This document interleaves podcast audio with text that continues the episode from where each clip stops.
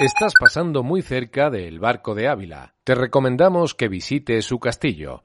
En este podcast te ofrecemos más información sobre lo que podrás encontrar durante la visita.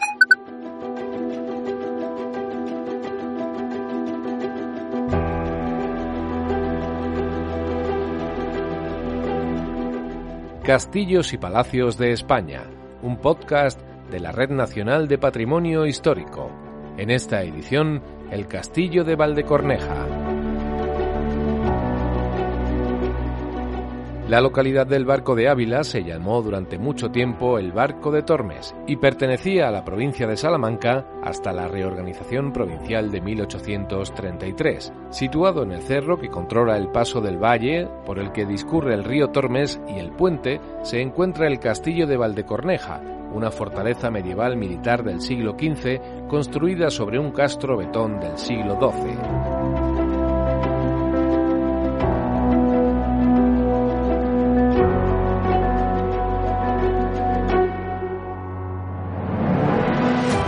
Es cuadrada y su superficie puede calcularse en 1.700 metros cuadrados, sin tener en cuenta las dependencias ya desaparecidas como el foso y el contrafoso, el rastrillo, el palomar o las caballerizas.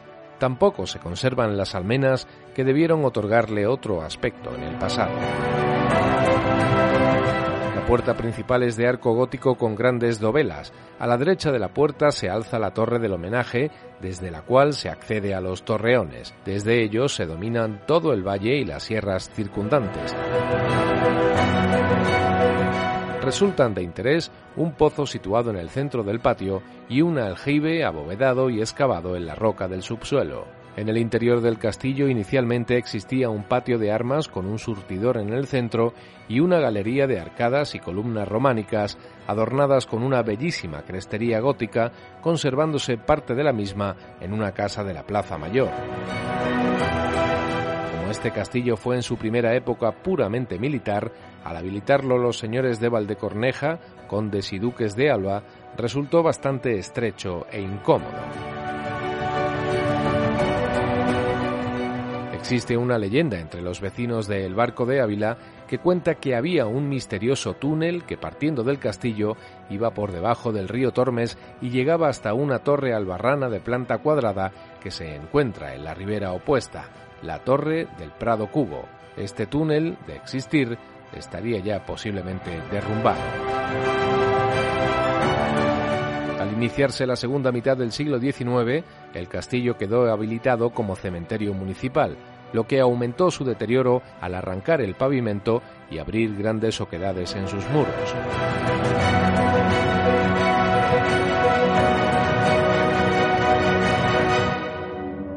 Actualmente ha sido restaurado y reparado el pavimento y la parte de la torre del homenaje y es utilizado para los actos culturales que se celebran en la localidad, como el cine de verano, conciertos o representaciones teatrales.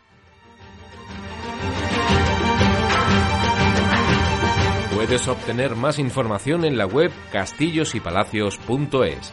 Te invitamos a conocer la historia de España a través de sus recintos amurallados. Puedes suscribirte a este canal de audio en radioviajera.com y en las principales plataformas de podcast como iVoox, Google Podcast, Apple Podcast y Spotify.